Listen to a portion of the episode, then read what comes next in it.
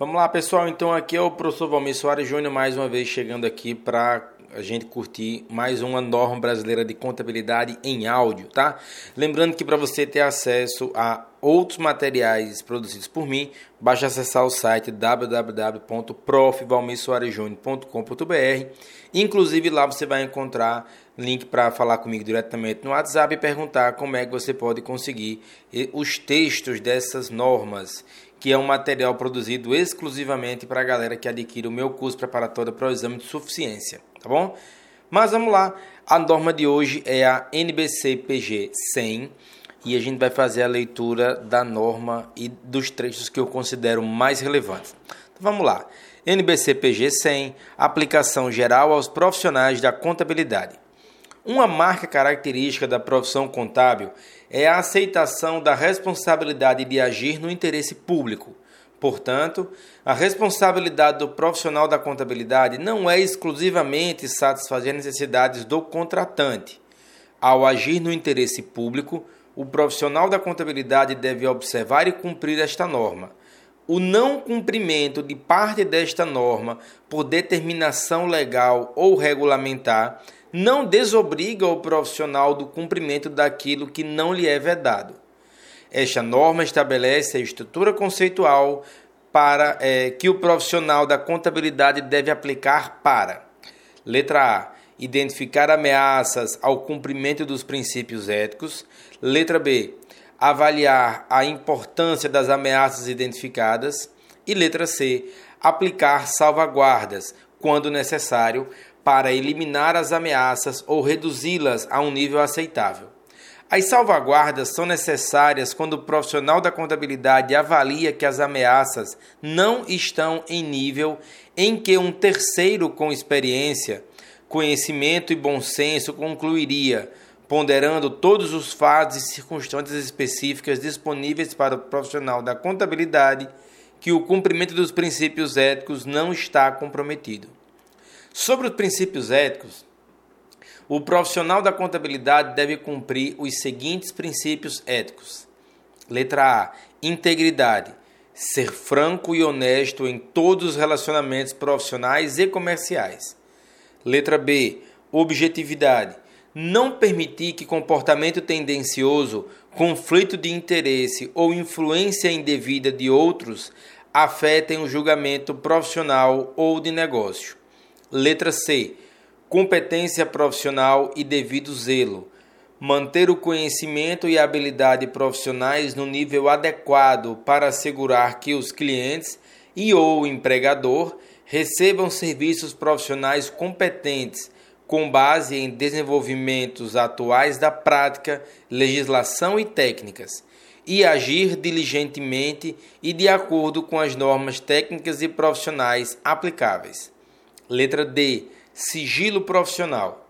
Respeitar o sigilo das informações obtidas em decorrência de relacionamentos profissionais e comerciais e, portanto, não divulgar nenhuma dessas informações a terceiros, a menos que haja algum direito ou dever legal ou profissional de divulgação, nem usar as informações para obtenção de vantagem pessoal pelo profissional da contabilidade ou por terceiros. E letra E, último dos princípios éticos, comportamento profissional. Cumprir as leis e os regulamentos pertinentes e evitar qualquer ação que descredite a profissão. Agora vamos tratar um pouco de abordagem da estrutura conceitual. As circunstâncias em que o profissional da contabilidade trabalha podem criar ameaças específicas ao cumprimento dos princípios éticos é impossível definir todas as situações que criam ameaças ao cumprimento dos princípios éticos e especificar as medidas adequadas. Além disso, a natureza dos trabalhos e de designações de trabalhos pode variar e, consequentemente, diferentes ameaças podem ser criadas, o que requer a aplicação de diferentes salvaguardas. Portanto, esta norma estabelece uma estrutura conceitual que requer que o profissional da contabilidade identifique, avalie e trate as ameaças ao cumprimento dos princípios éticos.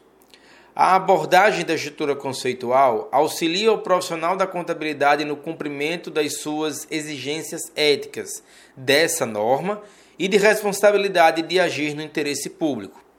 Ela comporta muitas variações em circunstâncias que criam ameaças ao cumprimento dos princípios éticos e pode evitar que o profissional da contabilidade conclua que uma situação é permitida se não for especificamente proibida.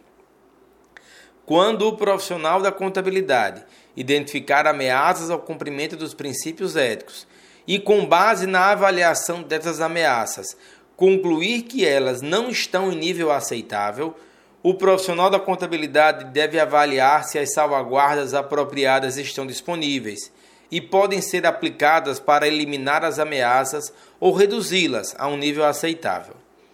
Ao fazer essa avaliação, o profissional da contabilidade deve efetuar julgamento profissional e levar em consideração se um terceiro com experiência, conhecimento e bom senso concluiria, ponderando todos os fatos e circunstâncias específicas disponíveis para o profissional da contabilidade naquele momento, que as ameaças seriam eliminadas ou reduzidas a um nível aceitável mediante a aplicação de salvaguardas, de modo que o cumprimento dos princípios éticos não esteja comprometido. Sobre ameaças e salvaguardas, ameaças podem ser criadas por ampla gama de relações e circunstâncias.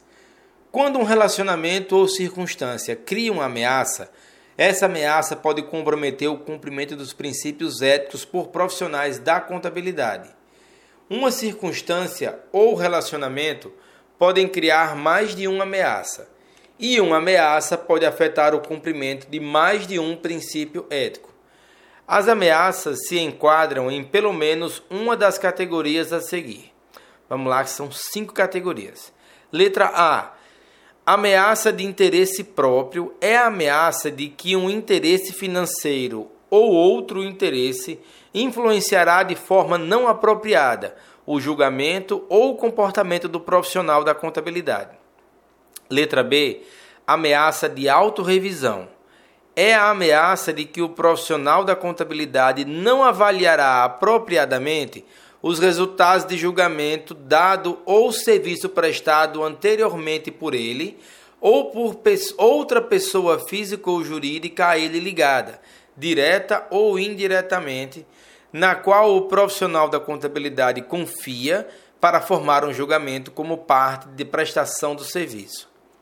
Letra C Ameaça de defesa de interesse do cliente é a ameaça de que o profissional da contabilidade promoverá ou defenderá a posição de seu cliente ou empregador a ponto em que a sua objetividade fique comprometida. Letra D. Ameaça de familiaridade é a ameaça devido a relacionamento longo ou próximo com o cliente ou empregador de o profissional da contabilidade tornar-se solidário aos interesses dele ou aceitar seu trabalho sem muito questionamento. E letra E, ameaça de intimidação. É a ameaça de que o profissional da contabilidade será dissuadido a agir objetivamente em decorrência de pressões reais ou aparentes, incluindo tentativas de exercer influência indevida sobre o profissional da contabilidade. Já as salvaguardas são ações ou outras medidas que podem eliminar ameaças ou reduzi-las a um nível aceitável e se enquadram em duas categorias amplas. Letra A: salvaguardas criadas pela profissão, pela legislação ou por regulamento. E letra B: salvaguardas no ambiente de trabalho. As salvaguardas criadas pela profissão, pela legislação ou por regulamento incluem Letra A. Requisitos educacionais de treinamento e de experiência para ingressar na profissão. Letra B. Requisito de desenvolvimento profissional contínuo. Letra C. Regulamento de governança corporativa. Letra D. Normas profissionais. Letra E. Monitoramento profissional ou regulatório e procedimentos disciplinares. E letra F revisão externa por terceiros, legalmente autorizado, dos relatórios de documentos, das comunicações ou das informações produzidas pelo profissional da contabilidade. Sobre conflito de interesse. O profissional da contabilidade pode defrontar-se com um conflito de interesse quando empreender uma atividade profissional. Um conflito de interesse cria uma ameaça para outros princípios éticos. Tais ameaças podem ser criadas quando?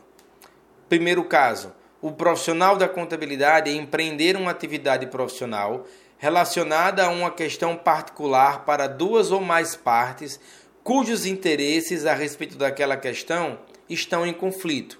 Ou, segundo caso, os interesses do profissional da contabilidade a respeito daquela questão particular e os interesses de uma parte para quem o contador profissional empreende uma atividade profissional relacionada àquela questão estão em conflito.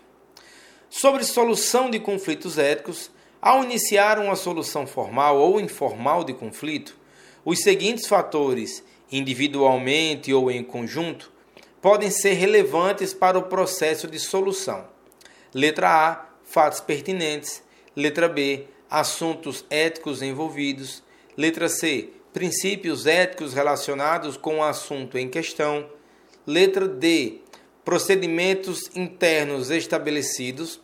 E letra E, cursos de ação alternativa. Tendo considerado os fatores pertinentes, o profissional da contabilidade deve avaliar o curso da ação apropriada, ponderando as consequências de cada curso de ação possível se o assunto permanecer não resolvido, o profissional da contabilidade pode querer consultar outras pessoas apropriadas dentro da firma ou da organização empregadora para ajudar a chegar a uma solução. Galera, então ficamos por hora por aqui a, depois da leitura da NBC PG 100. Eu espero que você esteja tirando proveito dessas normas em áudio e nos vemos no próximo episódio aqui desse podcast. Valeu? Forte abraço, bons estudos e até mais.